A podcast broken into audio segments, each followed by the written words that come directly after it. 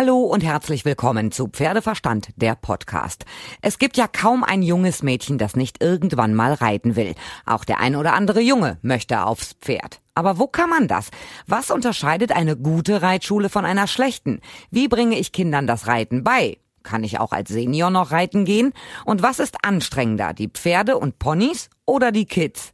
Ich habe mich mit Ische Stoltenberg getroffen und zusammen haben wir wirklich nett über ihre Reitschule gequatscht und viele Fragen beantwortet. Das und noch viel mehr erfahrt ihr in der heutigen Ausgabe rund um die Reitschule Stoltenberg. Los geht's! Die Reitschule Stoltenberg liegt in Schwentinental, das ist direkt bei Kiel. Dort gibt's 15 Pferde und 20 Ponys und verantwortlich dafür ist Ische Stoltenberg. Ische, der Reitbetrieb bei euch auf dem Hof ausgebucht oder eher weniger ausgebucht? Doch momentan, das liegt vielleicht auch an der Jahreszeit, doch wir sind sehr ausgebucht und dankbar dafür.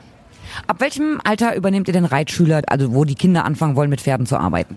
Mittlerweile habe ich tatsächlich schon dreijährige Reitschülerinnen. Drei. Ja, tatsächlich. Und es geht bis zum hohen Alter von 75. Da bin ich auch stolz drauf, das so sagen zu können. Wie ist denn bei euch in Schleswig-Holstein der Markt? Also gibt's da viele Reitschulen? Ich kenne das aus Westfalen, dass man sagt, oh, es wird ein bisschen schwierig. Wohin? Weil die Reitschulen, die es gibt, sind oft total überlaufen und total voll. Wie sieht denn das bei euch in Schleswig-Holstein aus? Also die Reitschulen sind ein wenig rückläufig mittlerweile, weil da ja auch sehr, sehr viel Arbeit hintersteckt.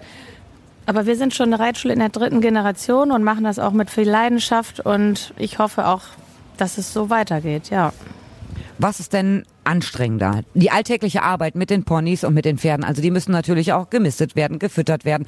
Also das ganze drumherum ist ja auch enorm aufwendig, aber auch ein Reitunterricht mit Kindern kann ja auch sehr anstrengend sein. Sicherlich, aber wenn man den Job nicht mit Leidenschaft macht und das als Lebensaufgabe sieht, so wie wir das wirklich tun, dann glaube ich, ja, man darf die Arbeit nicht mit Arbeit vergleichen, sondern mit Lebensinhalt. Denn man fängt morgens früh an und hört spät auf. Wie sind denn eure Ponys und Pferde ausgebildet? Also das sind schon Pferde, um die Basis zu erlernen. Also müssen brav sein, werden immer wieder auch von uns ausgebildet, nachgeritten. Ein guter Reiter kommt hinterher wieder drauf, damit jeder auch ja angstfrei vor allen Dingen erstmal und Spaß an der Reiterei überhaupt bekommt. Und da haben wir so Erfahrungen jetzt auch gemacht, dass äh, die Sicherheit steht ganz oben bei uns. Die klassische Reitlehre spielt ja bei drei, vier, fünf und sechsjährigen und siebenjährigen Kindern erstmal noch gar keine Rolle. Wie bringt ihr denen das Reiten bei?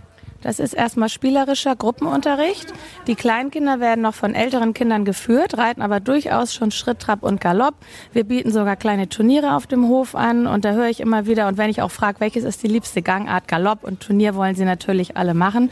Die reiten erstmal ohne großem Sattel, sondern nur mit einem Sattelkissen, an dem sie sich festhalten können und toren auch hinterher immer noch, machen eine Mühle und lernen das Aufsteigen und den Umgang, eben den sicheren Umgang, wie führe ich ein Pony, dass man sich auf keinen Fall die Zügel um die Hand wickelt und all solche Dinge. Also so ein paar Voltigierelemente sind dabei. Aber so drei- und vierjährige Kinder, das ist ja auch, da kannst du ja jetzt nicht sechs oder sieben von in einer Gruppe haben, weil da muss man ja wirklich immer auch genau hingucken. Wie kriegt ihr das gestemmt? Doch, also ich habe tatsächlich große Gruppen und die kleineren lernen von den großen und die Kleinkinder bekommen die noch lieberen Ponys und die Ponys vertragen sich gut in der Gruppe und nur so funktioniert es. Also ja, das Miteinander die Ponys hören sehr, sehr gut auf mich, aber eben auch meine Helfer, die mir da zur Seite stehen. Wie groß ist denn euer Team auf dem Hof? Also ich bin die einzige Reitlehrerin. Wir haben noch zwei Angestellte, die für die Stallarbeit verantwortlich sind. Viele ehrenamtliche Helfer und mein Bruder und ich, die das leiten. Da habt ihr echt den ganzen Tag über gut zu tun, ne? Doch, aber das ist ja auch eine Sache von Management und wenn man sich das gut einteilt, dann kann man das wunderbar schaffen. Sitzt du selber noch auf dem Pferd? Ja, vormittags. Häufig morgens um halb sieben, da habe ich meine Ruhe und genieße das auch. Also die Kinder haben ja auch immer mehr Ganztagsunterricht. Also viele Kinder kommen erst um 15.30 Uhr aus der Schule. Also früher, ich kann mich erinnern, zu meiner Zeit gab es die ersten Voltigiergruppen und auch die ersten Schulpferdeunterrichtsgruppen in meinem Verein damals 14 Uhr, 14.30 Uhr. Das geht doch heute kaum noch. Nee, das stimmt. Vormittags habe ich nur noch meine Hausfrauenabteilung. Das sind dann eben die älteren Damen oder die schon in Rente sind, die auch regelmäßig zweimal die Woche reiten kommen. Und der Schulunterricht für die Kinder beginnt ab 15 Uhr und teils auch später. Es geht dann bis in den Abend hinein. Und wiederum die Eltern der Kinder, die auch gern einmal die Woche Reitunterricht nehmen, die reiten dann abends um 19.30 Uhr und lassen den Abend auch immer noch lange ausklingen. Klar, es ist ja auch nett, wenn man dann hinterher im Reiterstübchen zusammensitzt und vielleicht noch das eine oder andere Säckchen trinkt. Ich finde, das gehört dazu, das macht so eine Gemeinschaft auch aus. Du hast gesagt, spielerisch fangen die an. Also das heißt, sie haben gar keine Vorerfahrung. Wie weit kannst du die denn begleiten, deine Reitschüler? Ja, erstmal allgemein äh, etwas übers Pony erklären, dass es ein Fluchttier ist und ein Herdentier ist. Und die werden dann schon tatsächlich aufs Pferd gesetzt und noch geführt, festgehalten. Und da merkt man ja sofort, wie ist die Körperspannung, ist es vielleicht zu früh, also drei ist Wahnsinn, da gibt's vielleicht äh, von, von 40 Kindern sind da zwei, dreijährige bei, also meistens, früher haben wir auch erst mit Schulbeginn die Kinder aufgenommen, aber wenn die mit vier, fünf schon unbedingt möchten und äh, in der Lage sind, das sehe ich ja auch sofort, dann, dann sollen die doch, soll man die doch nicht vom Reitsport abhalten. Wie geht denn der reiterliche Weg bei denen weiter? Wie lange begleitest du die? Solange sie möchten. Also einige sind schon bei meinem Großvater geritten und reiten heute bei mir. Die kommen zwar die meisten nur einmal die Woche, aber über Jahre Geht das dann nicht so weiter, dass sie irgendwann doch, äh, gerade die Jüngeren, die Eltern bearbeitet kriegen, dass sie doch ein eigenes Pony bekommen, eigenes Pferd bekommen, Richtung Turniersport gehen und sich dann hinterher von dir lösen? Im seltensten Falle ist es so, wenn die Eltern das dann tatsächlich auch finanziell unterstützen können, habe ich auch vereinzelt dabei, dass die ein Pony bekommen, später ein Großpferd. Ich begleite die auch in den Turniersport, indem wir erstmal auf den Schulponys halt Hausturniere anbieten. Und auch zu anderen Turnieren habe ich die schon begleitet. Äh, mittlerweile ja, haben Mädels, die jetzt 30 sind, bei uns klein angefangen sind, reiten die jetzt schon bis Klasse M und S. Und da freue ich mich sehr drüber, dass die so weit gekommen sind. Auf deinen Schulpferden bis hin zu M und S? Nee, jetzt haben sie eigene Pferde. Bei mir sind sie bis Klasse A, auch teils bis L. Ja, mehr oder weniger erfolgreich geritten auch. Und jetzt äh, mit den eigenen Pferden nehmen sie auch mehr Unterricht natürlich. Wer einmal die Woche kommt, den kann ich nicht in den Turniersport begleiten. Aber wer Unterstützung bekommt durch seine Eltern oder sogar ein Pferd erhält, klar, da kann man natürlich mehr machen, wie in jedem Sport, ganz klar. Was hast du für eine Ausbildung absolviert? Du bist ja schon Ewigkeit von Kindesbeinen an, auch über deinen Vater mit dem Reitsport verbunden. Welchen Ausbildungsweg hast du eingeschlagen?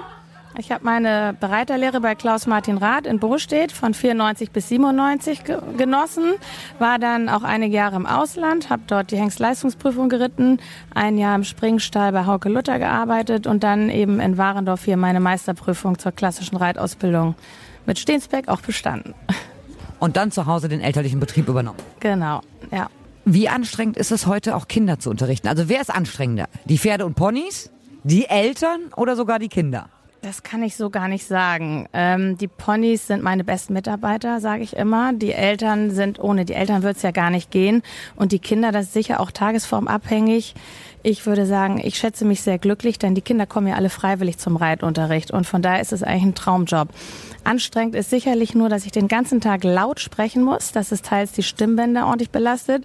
Und manchmal schert sich auch, wenn man dann nachher den, die Schubkarre volle Apple eingesammelt hat in den Reitstunden, dann ist das wohl eher das, was einen äh, am meisten stresst. Aber der Reitunterricht und, und die Verantwortung natürlich, die man auch trägt. Man ist permanent komplett konzentriert und achtet darauf, wenn die Kinder auch mal am Träumen sind, dass eben nichts passiert. Ich denke, das ist anstrengender, weil sonst macht es natürlich Spaß. Die kommen ja alle freiwillig.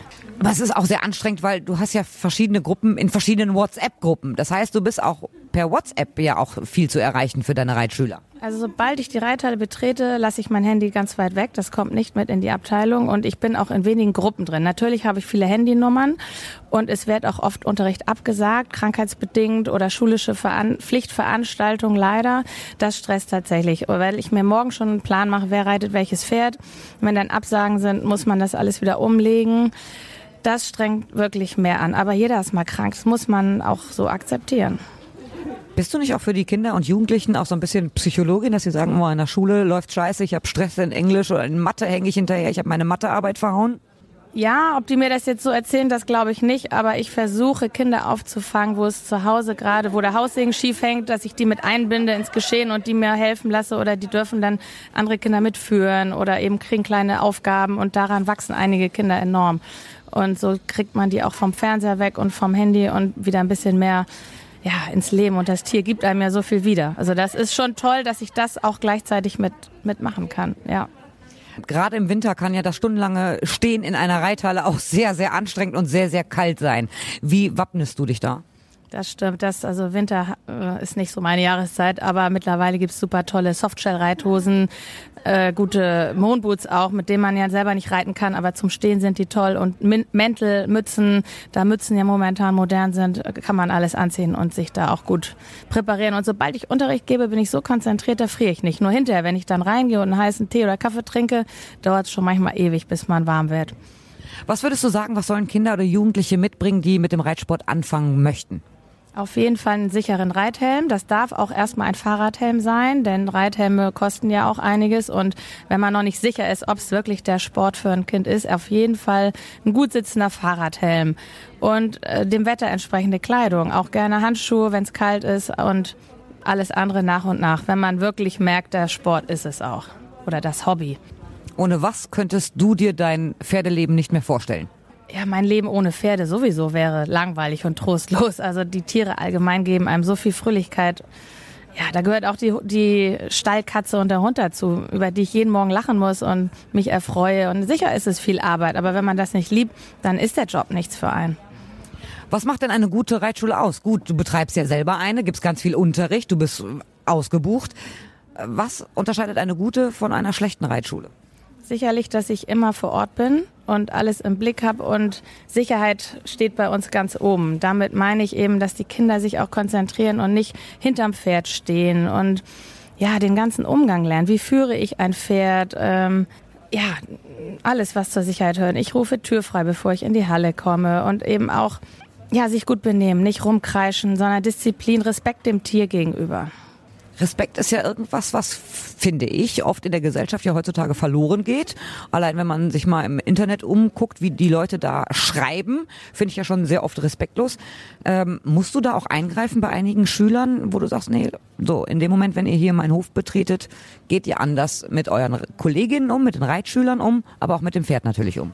Doch, da achte ich schon drauf, auch dass einer dem anderen hilft, dass man gegenseitig auch mal die Pferdeäppel vom anderen wegmacht, hinterher fegt, die Türen gut zumacht, dass man sein Sattelzeug gut putzt, nicht, nicht im Regen hängen lässt und auf all das gibt man Acht. Und sicherlich ist das auch förderlich fürs Gesamtleben.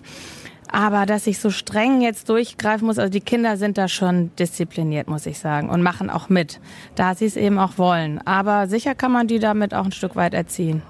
Der Reitsport in Deutschland boomt. Der ist auch erfolgreich wie keine andere Sportart. Ähm, was glaubst du, wo geht die Reise hin und was wünschst du dir für deine Zukunft, für euren Hof? Ja, dass es auch weiterhin Auszubildende gibt, die den Beruf erlernen möchten und auch bereit sind, da viel äh, rein zu investieren und auch nicht auf die Uhr gucken, jetzt habe ich eigentlich Feierabend, denn wenn dann ein Pferd mal krank wird, geht es eben auch mal über die Zeit hinaus. Also man muss mehr geben als vielleicht in einem anderen Alltag und man verdient durchaus auch weniger. Ähm, ja. Aber man muss Überzeugungstäter sein. Auf jeden Fall, ja. Und ja, weiterhin Achtung dem Tier gegenüber, ganz klar die Freude vor allem. Also ich muss auch sagen, wir lachen auch viel in den Reitstunden. Und, und das ist auch schön, dass Kinder auf dem Pferd mal richtig lachen. Denn wenn mich Eltern fragen, lernt mein Kind auch genug? Was meinst du? Hat es Talent? Hat es Sinn? Dann sage ich mal, wenn das Kind Spaß hat, finde ich, dann hat das schon Sinn genug. So sehe ich das. Das sollte auch wohl so sein. Also ich glaube, jedes Elternteil kann froh sein, wenn die Kinder glücklich sind und sagen, boah Mama, ich habe einen schönen Nachmittag gehabt. Ja, und so sehe ich das auch. Und wer mehr möchte oder ein Leistungssportler werden möchte, der muss eben mehr als einmal in der Woche nachher zum Reitenunterricht kommen oder eben auch ein Pferd kaufen. Aber so den ersten Schritt, den Einstieg in, oder wir versuchen jedem erstmal den Reitsport zugänglich zu machen über unsere tollen Schulpferde und Ponys. Ische, danke für das Gespräch. Sehr gerne.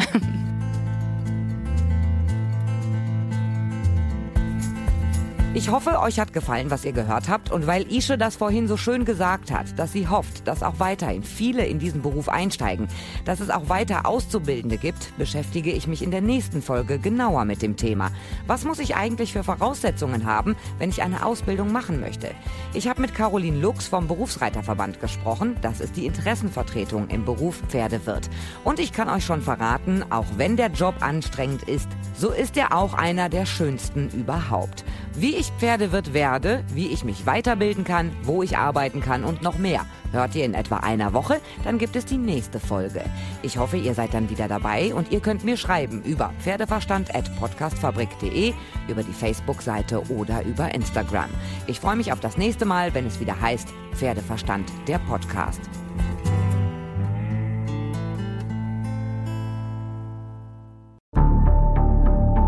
Wie lange kann ein Mörder sein dunkles Geheimnis bewahren? Wann bekommen die Angehörigen Gewissheit und die Opfer Gerechtigkeit? Jedes Jahr werden bei der Polizei rund 100.000 Menschen als vermisst gemeldet. Drei Prozent davon, also 3000 Menschen, bleiben länger als ein Jahr verschwunden. Einige werden nie wieder gesehen. Seit gut drei Jahren arbeitet die Polizei in NRW mit sogenannten Cold Case Units. Das sind Abteilungen, die wirklich nur damit beschäftigt sind, Mordfälle zu bearbeiten, die teilweise seit Jahrzehnten ungeklärt sind. Ich bin Mike Mattis, Radioredakteur und News Anchor und ich spreche mit Ermittlern über diese Fälle. In meinem Podcast Licht ins Dunkel, Cold Cases und ungeklärte Vermisstenfälle von hier beleuchten wir gemeinsam mit Profilern, Staatsanwälten und Mordermittlern Cold Cases und ungeklärte Vermisstenfälle aus ganz Deutschland.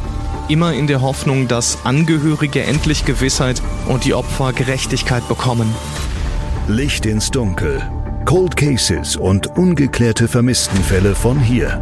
Eine Produktion von Mike Mattis und der Podcastfabrik.